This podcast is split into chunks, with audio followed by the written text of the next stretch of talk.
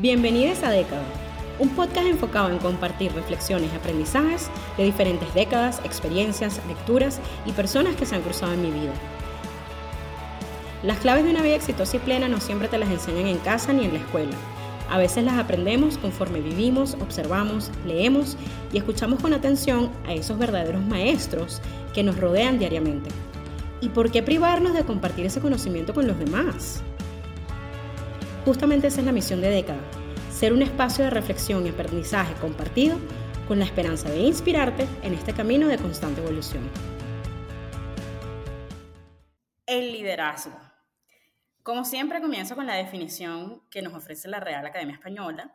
Y en este caso, cuando busqué la palabra de liderazgo, me hablaba o hacía referencia a quien ejerce como líder. Así que vamos a hablar mejor de la definición de líder se refiere a la persona que dirige o conduce un partido político, un grupo social o una colectividad.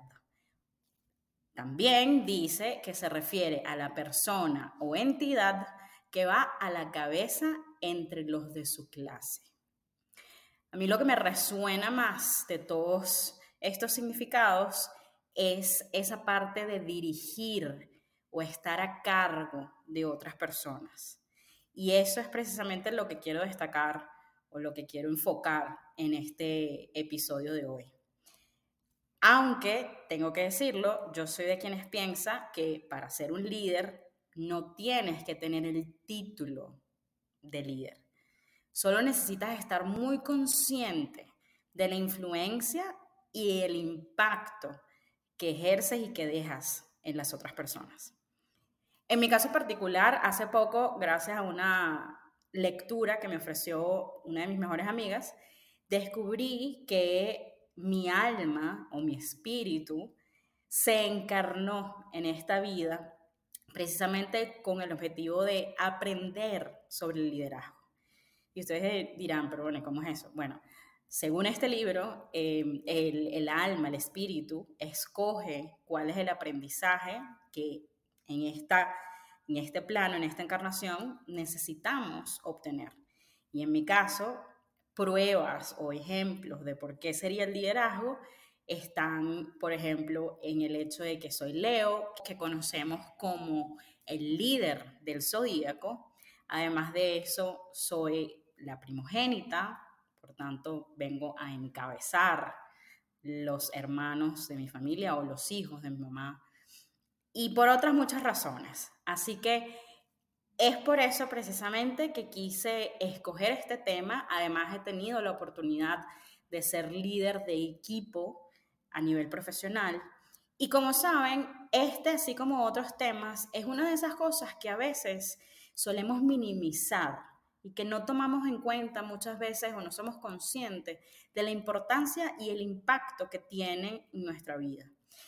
Y el enfoque que quiero darles precisamente sobre eso, el impacto que nosotros, si estamos en una posición de liderazgo, podemos estar teniendo sobre los demás, pero también ayudarlos a reflexionar y compartir mis reflexiones sobre el impacto que aquellos que han sido mis líderes o mis figuras de poder eh, a lo largo del tiempo han representado y han dejado en mí. Así que hoy les quiero contar sobre algunas cosas que he aprendido a lo largo de décadas de experiencias, de roles, de lecturas y de personas sobre el liderazgo. Ok, para comenzar, pensemos primero en quiénes son los líderes de hoy, ¿no? En nuestro alrededor. bueno, hay que comenzar siempre, obviamente, por la familia. Y, y ahí es donde hay muchos líderes potenciales, porque Cualquiera diría que los líderes en el entorno familiar son papá y mamá, pero no solo tenemos hoy una diversidad de estructuras familiares, donde es papá y papá, mamá y mamá, o solo mamá o solo papá, pero también están aquellas situaciones en las que estén o no estén los padres, también los líderes o las cabezas de familia en general son otras personas. Por ejemplo, de alguna manera podría ser que si perdiste a tu mamá y a tu papá, pues el hijo o la hija mayor se convierte en esa cabeza de familia. asumiendo, que es el punto importante, asumiendo una responsabilidad no solo de proveedor, no solo de cuidador, sino también muchas más responsabilidades que en realidad no nos pertenecen. En otros casos, por ejemplo, tenemos a los líderes del entorno laboral, que pueden ser nuestros jefes, es decir, mi jefe, el jefe de mi jefe, etcétera, pero también pueden ser otras figuras que, por ejemplo, nos sirvan de mentores o simplemente como modelos dentro del espacio laboral. Obviamente también está, está el entorno gubernamental, ¿no? el entorno de nuestra sociedad, y entonces allí ya tenemos todos los que representan algún tipo de jefe de gobierno, son otros jefes, son otros líderes, en este caso ya a nivel político, pero también, por ejemplo, si hemos tomado clases o estamos tomando clases, profesores o maestros, ellos también representan o pueden representar en una etapa de nuestras vidas los líderes. Por ejemplo, si ustedes tienen hijos, entonces una figura de liderazgo para sus hijos es el profesor o la profesora que tiene. También acá entra dentro de esa parte social, entra todo lo que es la iglesia, independientemente de la religión que profeses, todas esas figuras, vamos a llamarlas espirituales, y ahí hablo de sacerdotes, de curas, de padres, del papa, de nuevo, de ministros, de cualquier, incluso astrólogos, eh, cualquier tipo de personaje que tenga un impacto, una, un, rol de liderazgo en lo que respecta a tus creencias espirituales. Y también hay, que, hay dos em, líderes que, o grupos de líderes que creo que es importante mencionar y son, número uno, lo que nosotros conseguiremos como élite. Y esto, por ejemplo, puede ser, entonces, em, si hay un sistema de clases que todavía existen en algunos países de nuestra Latinoamérica, puede que entonces tú veas a esas personas que tienen un mayor poder adquisitivo como una élite y como un modelo a seguir, por ende como unos líderes.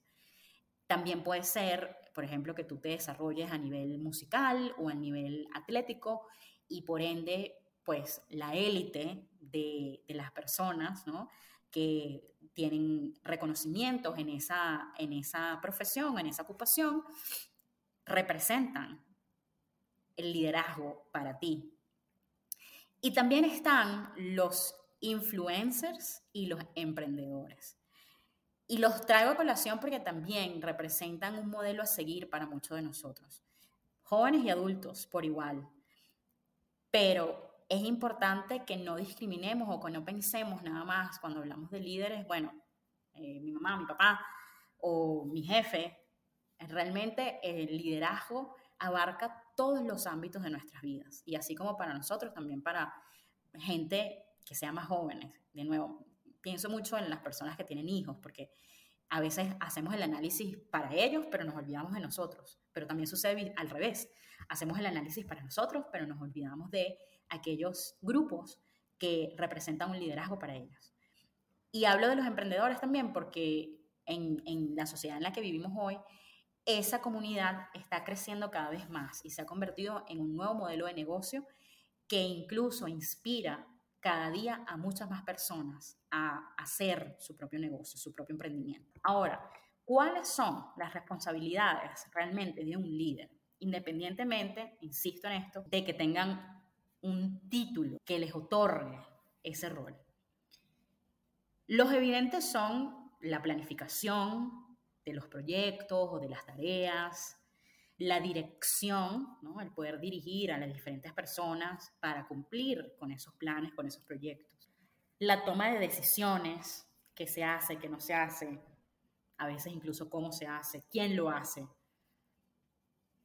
Pero también hay otras responsabilidades que yo creería que pueden ser pasadas por alto o que son mucho más sutiles y que realmente marcan la diferencia de los líderes que yo llamaría positivos, efectivos. Eso que de verdad te dejan una marca.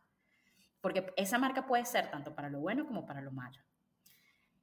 Y esas responsabilidades incluyen, por ejemplo, esa idea de servir de modelo, es decir, esa fuente de inspiración. Independientemente de que tengas el título, de que sepas que estás liderando a un grupo de personas, muchos pueden tomar tu vida, tus comportamientos, tus acciones como inspiración para entonces saber sobre todo cómo reaccionar ante una situación específica. También hay que hablar de la responsabilidad del desarrollo y el crecimiento continuo de esas personas que te toman como inspiración.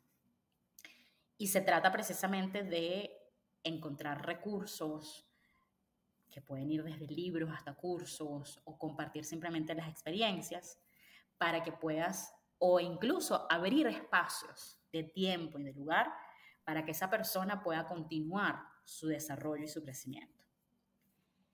También está una que yo considero muy importante, que es la comunicación clara y efectiva. Y eso incluye no solo, de nuevo, el hacer un plan y comunicarlo, o el poder dirigir a las personas o los recursos o las cosas para que se haga efectivo ese plan. Se trata también de aportar a la resolución de conflictos. Se trata también de dar retroalimentación oportuna y constructivamente.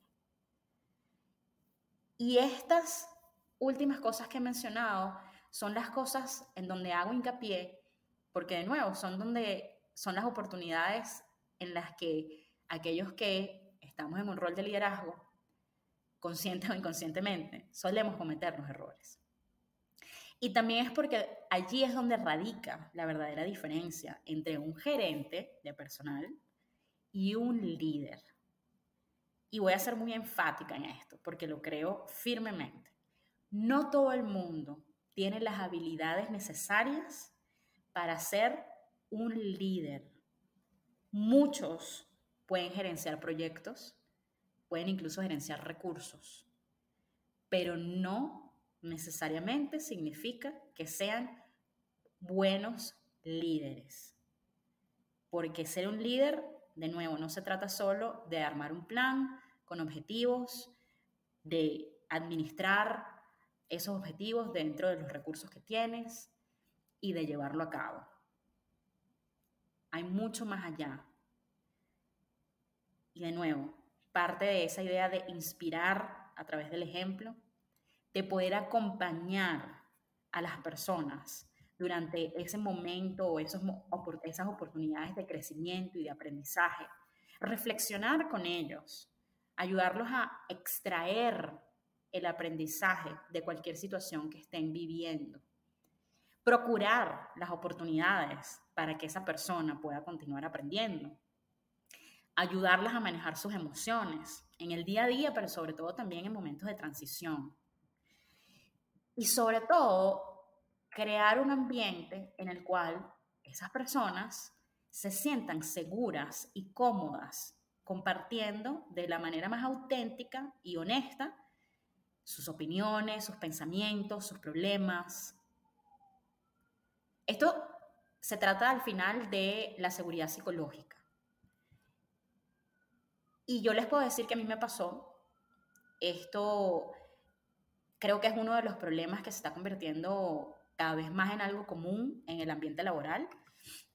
En mi caso, em, la manera en que, o una de las maneras en que mi jefe expresaba sus propias inseguridades, era exigiéndonos de manera disimulada, digamos así, pero sin dejar de ser una exigencia, que, por ejemplo, eh, siempre estuviésemos eh, como muy alegres, como siempre echando chistes en las reuniones, teniendo la cámara encendida independientemente de las circunstancias o la situación en las que estemos.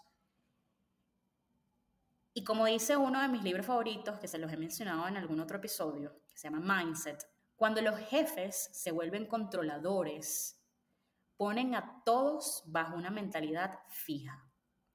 Lo que significa que en vez de aprender, de crecer y de hacer que la empresa progrese, todos empiezan a preocuparse por la manera en que son percibidos. Y eso empieza desde el mismo líder y de su miedo a ser juzgado. Así que por eso también les quiero hablar, ¿no? quiero hacer un poco de referencia antes de entrar en algunas otras experiencias que me han ayudado, no solo a formarme como la líder que soy hoy y la que quiero ser, sino también entender y, y continuar con esa evaluación constante de esas personas a quienes yo considero mis modelos o mis líderes y qué estoy tomando de ellos, con qué me quedo y realmente qué quiero también ofrecer y qué es lo que quiero que se queden esas personas que quizás me están siguiendo a mí. Entonces quiero hablar de los tipos de liderazgo. Este tema es muy extenso, pero los voy a resumir brevemente. Entre los tipos de liderazgo está el liderazgo autocrático, en palabras cortas, esa persona que manda sin pedir siquiera la opinión de los demás. Luego está el liderazgo democrático, que es quien escucha la opinión de todos, se toma la decisión con respecto a lo que la mayoría considera que es mejor. Y ojo con esto, porque a veces hay líderes que yo considero, consideraría realmente autocráticos y que piden la opinión de los demás. Sin embargo, siguen tomando la decisión de manera unilateral, usando solo su opinión y su perspectiva. Cuidado allí con confundir al democrático con el autocrático. Muchos se quieren disfrazar. Luego está el liderazgo del laissez-faire, del dejar hacer, es decir, aquellos líderes que simplemente delegan la responsabilidad y la toma de decisiones en cada uno. Esto se vive mucho en los ambientes de emprendimiento, porque siempre te dicen, o sea, aquí tienes la oportunidad de ser tú el dueño y tomar tus propias decisiones y, hacer las acciones que tú consideres que realmente van a aportar al crecimiento de la empresa. Y estas personas suelen intervenir solo cuando es realmente necesario. El contra, si se quiere, de esta versión es que eso va, esa mentalidad se utiliza tanto para los proyectos, que puede ser buenísimo porque entonces tú tienes total autonomía, pero también se utiliza para tus oportunidades de crecimiento ese líder no va a buscar de manera proactiva y quizás ni siquiera reactiva oportunidades, espacios para ayudarte a crecer, para ayudarte a extraer aprendizajes. Porque la idea y la expectativa es que tú hagas eso por tu propia cuenta. Y el otro liderazgo que voy a mencionar sería el transformacional o el liderazgo positivo. En muchos lugares hoy se está conociendo como liderazgo positivo. Y este es el tipo de líderes que precisamente inspiran, motivan, fomentan el desarrollo personal y profesional, te orientan cuando te tienen que orientar, te coachean cuando te tienen que coachar. Y recordemos que el proceso de coaching es un proceso en donde no el coach, quien está haciendo las veces de coach, no tiene las respuestas. El coach solo hace preguntas que nacen de la curiosidad de lo que la otra persona está diciendo. Este líder positivo te da una retroalimentación constante, pero no solo de lo que tienes que aprender o lo que tienes que mejorar o lo que salió mal, sino también de todo lo positivo que tienes y que estás ofreciendo. Esas son las cosas que hacen realmente diferente a este tipo de líder. Y de nuevo, yo lo que estoy tratando de hacer, trayendo a colación todo esto, es que ustedes puedan evaluar en realidad cuál es el impacto de los líderes que ustedes tienen en su vida, cuál es el impacto que están teniendo en ustedes. Y pregúntense también, a lo mejor yo estoy sirviendo de líder para alguien más, a lo mejor sin saberlo. Entonces, ¿qué quiero dejarle yo a esa persona que me está siguiendo? ¿Cuál es el impacto que quiero que mi imagen, no estoy hablando de la imagen física, estoy hablando de la imagen integral, mi comportamiento, todo lo que yo ofrezco, le deje a esa persona? Y les voy a contar de tres experiencias rápidamente. Em, tres tipos de liderazgo diferentes que creo que he vivido y que me han ayudado a formar el, el líder o la líder que, hoy soy, mi visión de liderazgo. Por una parte, obviamente, mi familia. Como les dije al principio, en, en mi caso soy primogénita, soy la primera de los hijos de mi mamá y, y realmente, queramos o no, hay un patrón, hay, hay cosas que en mi vida familiar em, me ayudaron a desarrollar esta idea de liderazgo. Por ejemplo, el hecho de que mi mamá, al igual que yo, igual que mi abuela y mi bisabuela, todas fuimos mujeres, todas fuimos las primogénitas. Em, mi mamá y yo somos las dos Leo. Y en, en, en todos esos casos, nuestra madre era la proveedora también. Y ella tenía que salir a trabajar lo que hace, en contraparte, que nosotras o que yo, por ejemplo, sea muy independiente desde muy pequeña. Les puedo decir que eso es algo muy bueno porque eso me ha ayudado en muchos aspectos de mi vida y en muchas situaciones, sobre todo viviendo lejos de mi país y de mi gente. Aunque también les puedo decir que esa misma, esa misma herencia familiar me ha dejado experiencias que, por ejemplo, eh, que yo no quería y que yo he rechazado siempre. Por ejemplo, mi mamá siempre quiso que yo fuera doctora, que yo estudiara medicina. Y yo desde siempre supe que no lo iba a hacer. Y era un poco su sueño frustrado, ¿no? Lo que ella estaba queriendo heredar en mí. Y efectivamente, yo no estudié medicina. Pero también me han dejado creencias, ella, mis abuelas, etcétera, me han dejado creencias sobre quién soy, sobre lo que yo puedo ser o hacer, que al final yo he tenido que reevaluar y a veces incluso reprogramarme. Por ejemplo, en temas de emociones, en temas de dinero, las mujeres de mi familia siempre han sido mujeres muy fuertes, cosa que agradezco porque sé que lo heredé, lo aprendí de ellas. Pero en esa fortaleza también han dejado de lado la sensibilidad de vivir las emociones. Y eso es algo con lo que yo a lo largo del tiempo me he reconciliado, con el poder hablar y el poder expresar mis emociones con toda la intensidad que sea necesaria. Otro ejemplo de liderazgo del cual he tomado cosas y he rechazado cosas es, por ejemplo, de aquellas personas que en el ambiente laboral han sido mis jefes. He tenido mujeres y he tenido hombres jefes. Y mm, he vivido la idea de que, bueno, la información es poder y como yo soy el jefe o la jefa, entonces yo no te voy a dar la información que tú necesitas, porque es la única manera que yo me puedo asegurar que cuando tú hagas el trabajo que yo necesito que tú hagas, yo voy a tener algo que aportar a ese trabajo. Y así como esa, que no fue una experiencia tan positiva, tengo otras experiencias con una jefa en particular que me ayudó a entender que, por ejemplo, el desarrollo continuo de nosotros como su equipo podía venir en diferentes formas y ella nos regalaba libros y eso es algo que yo adopté y que yo en diferentes ocasiones he hecho con mis equipos de trabajo también. Entonces, para cerrar, quiero que se queden con la idea de que el liderazgo es algo que podemos estar ejerciendo incluso indebidamente ante otros o que otras personas pueden estar ejerciendo de manera incluso desapercibida sobre nosotros.